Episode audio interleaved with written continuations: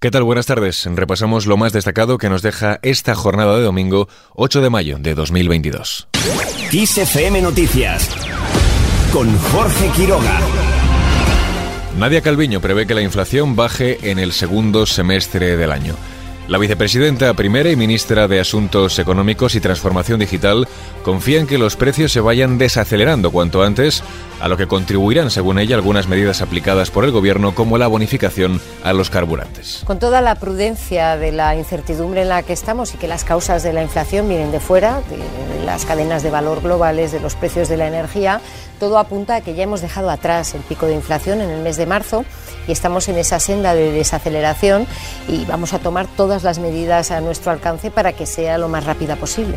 Por otro lado, Calviño confía en que la tasa de paro baje del 10% en 2025 gracias a cambios aplicados por el Ejecutivo como la reforma laboral. Pese a todo, ha insistido en la máxima de la prudencia, pese a que los organismos prevén un crecimiento económico en España. Todos los organismos prevén un crecimiento fuerte para España este año y el próximo. Pero estamos en un contexto de mucha incertidumbre y por eso nuestras previsiones macroeconómicas y fiscales están marcadas por la máxima prudencia. Y yo creo que así debemos seguir. Aunque no pierde de vista el contexto de guerra e incertidumbre, argumenta que la recuperación es sólida y que el despliegue de los fondos europeos va a un ritmo muy notable. Por su parte, Isabel Rodríguez asegura que el gobierno agotará la legislatura pensando en España y en los españoles. La portavoz del Ejecutivo ha insistido en que lo primordial ahora es la estabilidad y el sosiego político para ver, dice, el efecto de los fondos de recuperación sobre la economía española. De esta forma ha descartado la petición que realizó el líder popular Alberto Núñez Fijo de convocar elecciones tras conocerse los casos de espionaje con el software Pegasus. Desde Ciudadanos, Inés Arrimadas cree que Pedro Sánchez cederá ante las peticiones de Per Aragones. La presidenta de la formación naranja ha reiterado que la voluntad del jefe del Ejecutivo es mantenerse en Moncloa y que hará lo que sea para conservar su puesto. Sánchez cederá, Sánchez se arrodillará, porque a Sánchez no le ha importado nunca un pimiento la estabilidad de España, lo único que le ha importado es la estabilidad de su silla, de las cuatro patas de su silla, para seguir en Moncloa, así que va a hacer lo que, lo que le pida Aragonés. Y yo lo que le digo a todos los españoles es que España es mucho más que este gobierno, que ojalá eh, haya un cambio de gobierno cuanto antes y que mientras tanto pues vamos a seguir defendiendo la igualdad de los españoles porque yo como española y como andaluza estoy harta de que los gobiernos de España nos dejan vendidos ante el nacionalismo y que siempre ha habido territorios de primera y territorios de segunda. Arrimadas asegura que lo que está haciendo Sánchez no es ningún gesto a Cataluña, es un insulto a los catalanes constitucionalistas. Esto es, dice, un gesto con el nacionalismo y con el separatismo, que no es lo mismo, dice, que Cataluña. En clave internacional, el G7 reitera su compromiso para reducir la dependencia de la energía rusa. Los líderes de Estados Unidos, Alemania, Canadá, Francia, Italia, Japón y Reino Unido han acordado comprometerse a eliminar de forma gradual la dependencia rusa para que el mundo encuentre vías de suministro alternativas.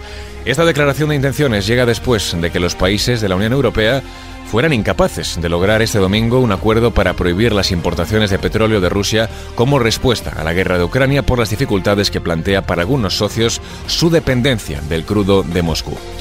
Mientras al menos 62 personas han muerto en un bombardeo ruso sobre una escuela de Lugansk, según las autoridades ucranianas. Además, el presidente Zelensky advierte del resurgir del monstruo del nazismo con la invasión rusa. Tanto Rusia como Ucrania se han acusado mutuamente de nazis en vísperas del aniversario del fin de la Segunda Guerra Mundial. Lo hacen entre temores de que el presidente ruso Vladimir Putin declare formalmente la guerra a Kiev durante el desfile militar de mañana lunes en la Plaza Roja y provoque una escalada mayor del conflicto. Dejamos Ucrania y seguimos ahora con tenis, ya que Carlos Alcaraz gana la final del Mutua Madrid Open. El tenista murciano da un paso más en lo que apunta a una sólida carrera tenística y se impone al número 2 del mundo Alexander Zverev en dos sets con un parcial de 6-3 y de 6-1. Logra su segundo Masters 1000 de la temporada después de derrotar en cuartos a Rafa Nadal y en semifinales a Novak Djokovic, todo esto con tan solo 19 años. Y al margen de esta noticia, Rick Ashley vuelve a escena.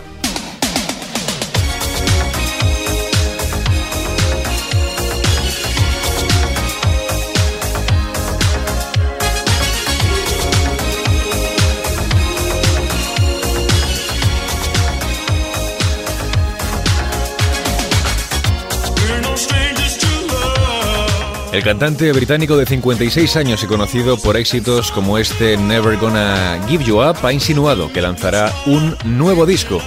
En declaraciones a la revista Retropop aseguró que es realmente agradable tener un par de canciones nuevas para tocar cada vez que salen de gira porque reconoce hay una parte de la audiencia que está abriéndose a los nuevos temas y es para él muy estimulante. Mientras tanto, BMG publicó el pasado día 6 de mayo una edición remasterizada y ampliada del debut del artista británico Whenever You Need Somebody con motivo del 35 aniversario de su salida. Y así, con esto último lo dejamos. Más información, como siempre, actualizada en los boletines de XFM.